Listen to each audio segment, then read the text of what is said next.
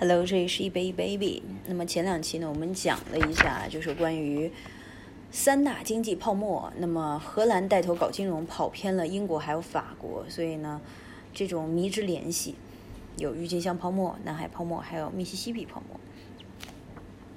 那么这一次我们来聊一下一八三七年的美国大恐慌，房价如何被炒起来的。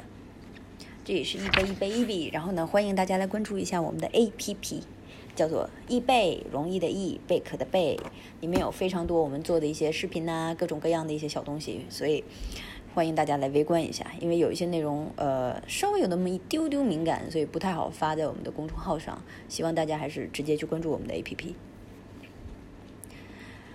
前几天呢，我们讲了这个三大泡沫之后，那么我们就忽然发现说，哎，怎么欧洲呢？整个这个地区集体沦陷呢？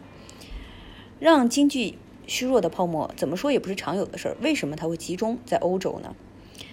如果不是因为当时的欧洲风水可能不太好，那可能是他们集体就是比较倒霉吧，随身附体吧。倒霉的欧洲呢，发现哎，主线太难了，那老家待不下去，纷纷下海打副本，所以开启了大航海时代。这个时代其实非常的波澜壮阔，我希望大家可以去搜一下有《大航海时代》这个纪录片，如果感兴趣的话。那么有一波英国人呢，就这样来到了北美洲，然后建立了美国。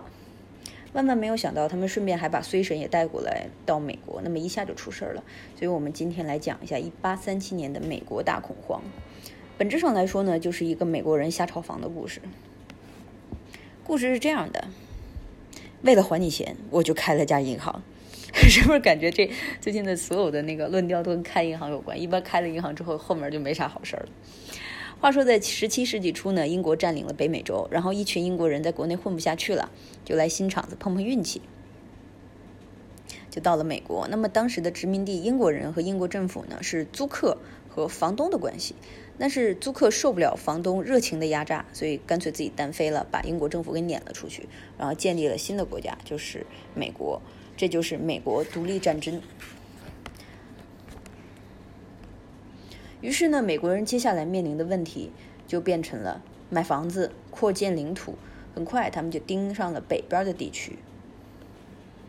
结果巧了，北边整个地区呢，刚好也是英国的殖民地，所以双方一言不合又掐了起来。所以这就是不太有名的第二次独立战争。那么两次战争呢，是美国大恐慌时代背景。呃，不用看美国人闹闹得有多欢，注意看他们付付出了什么样的一个代价。打完仗呢，美国没捞着啥好处，反而欠了一屁股外债。那 by the way 呢，当时全世界只认真金白银，所以美国接下来要干的事儿就是找黄金来还这一屁股的债。那去哪儿找呢？兜兜转转发现说，哎，老百姓手里还有不少黄金，那就想了一个方法，说，哎，我们来开银行吧。不如大家把黄金存在银行，然后银行发纸币给你们。那么这其实就是一个中央银行，这么一搞呢，美国政府手里面突然就有黄金了，就这样，黄金拿去完，完全去还了外国的债，反正纸币有政府来做担保，那么美国的老百姓可以放心的使用。如果事情发展在这儿，嘣儿又停下来了，那么还是一个大团圆结局，但是后来是恐慌什么呢？是因为中央银行出现了漏洞。在中央银行出现之前呢，有非常多州的银行，那么它本着管着黄金发行纸币，但是呢，州银行完全不知道什么叫团结，于是自己发自己的，场面一度非常的混乱。结果政府撑腰的中央银行跳出来抢生意，州银行瞬间就凉凉了，那么业务几乎都被中银中央银行给垄断了。本来中央银行统一管钱呢，看起来是一件好事儿，但是渐渐的发现说，哎，以前州银行贷款门槛很低，但中央银行的门槛比较高，那大家就借不着钱了。那突然发现了，哦，中央银行原来是个渣男啊！借不到钱有什么影响呢？借不到钱就是没有钱创业，没有钱买房，没有办法建立资本主义新美国。所以简单的来说呢，贷款变难了，这就叫。信贷紧缩，缩得太紧呢，导致市场上没有钱，那么美国的经济就不景气。总结一下呢，就是美国跟英国房东打了两次架，欠了外债，为了还钱开了银行，薅了老百姓的羊毛，最后把自己的经济给搞坏了。所以历史的经验早就告诉我们说，房子的事儿就是国家的事儿，随便涨房租容易影响经济。那么十九世纪的美国呢，是对银行很不满的美国人，呃，美国人，sorry，他们喜欢贷款消费，那么不喜欢银行的限制，刚好又赶上了总统换届，于是就有人喊了一嗓子说，呃，要杰克逊，不要银行，然后呢，杰克逊就当上了美国总统。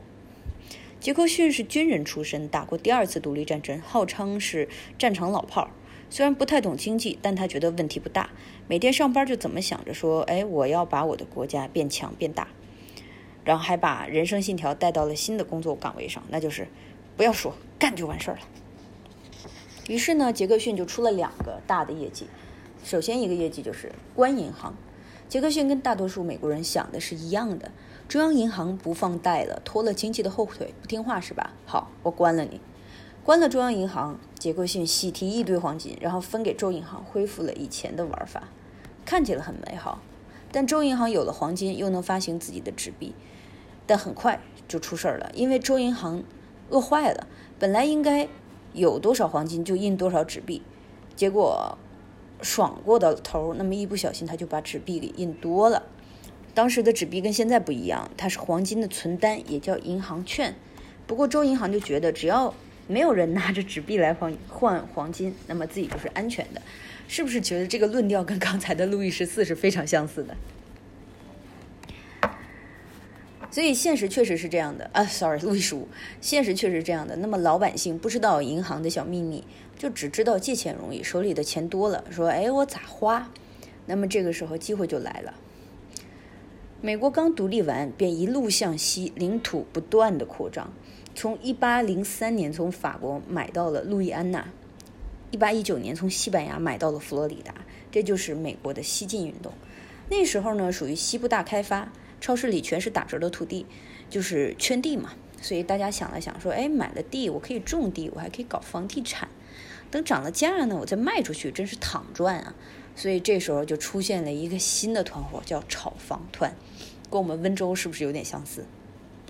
那么这个团呢，简直是心机团中的战斗机，他们狠狠地玩了一波操作，说搞房地产，OK，房地产抵押给银行。又从银行贷到款，然后继续搞房地产。那么一个循环下来呢，不仅是借到了钱，凑齐了五环内的首付，不在话下。不刷礼物，不刷榜单，出门就买了个菜，就能刷新美国的地价。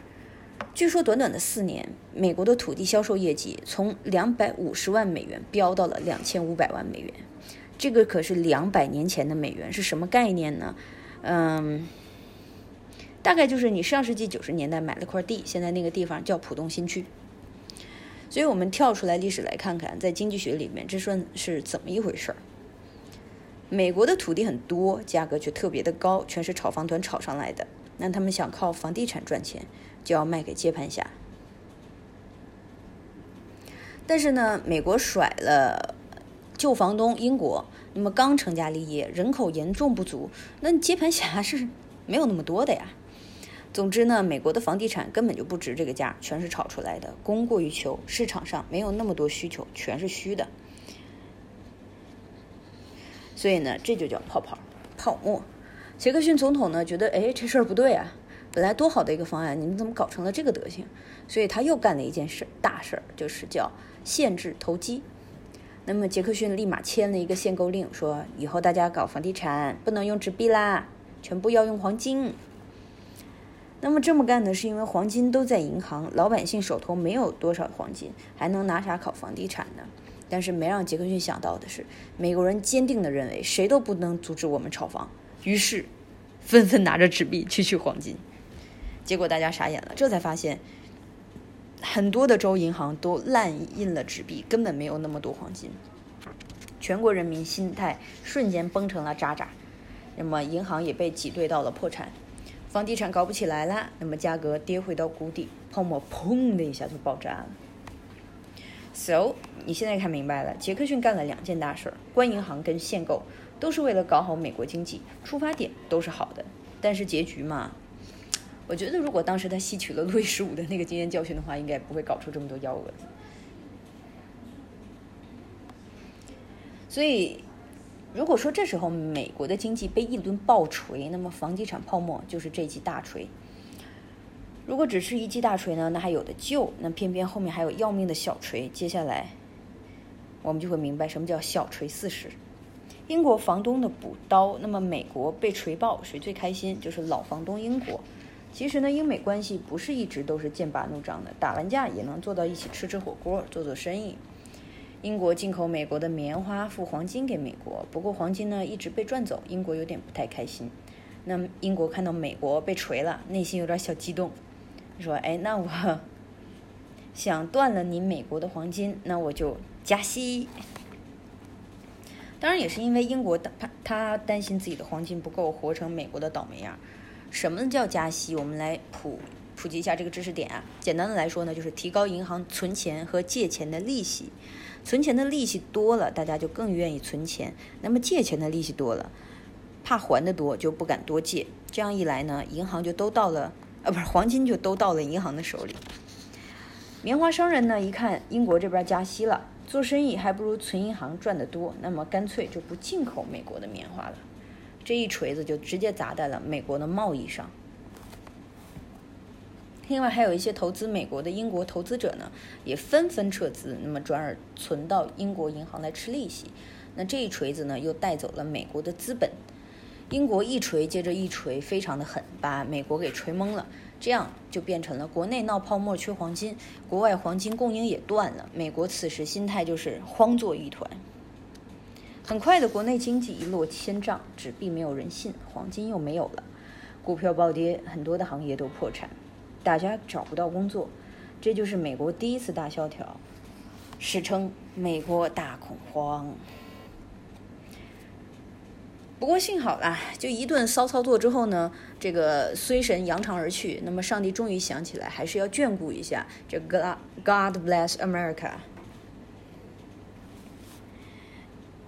一八四八年，恐慌了十一年的美国，在加州的一个地方发现了金矿。本来缺黄金，却一下变成了摇身一变，变成了矿主。那么这个时候，美国突然不慌了，这就是史上著名的淘金热。那这个地方呢，就叫 San Francisco，又称旧金山。美国再度雄起，撒丫子开始狂奔，不过时不时也会作死，这都是后话了。简单的来说呢，美国的大恐慌其实就是一个炒房的故事。房子，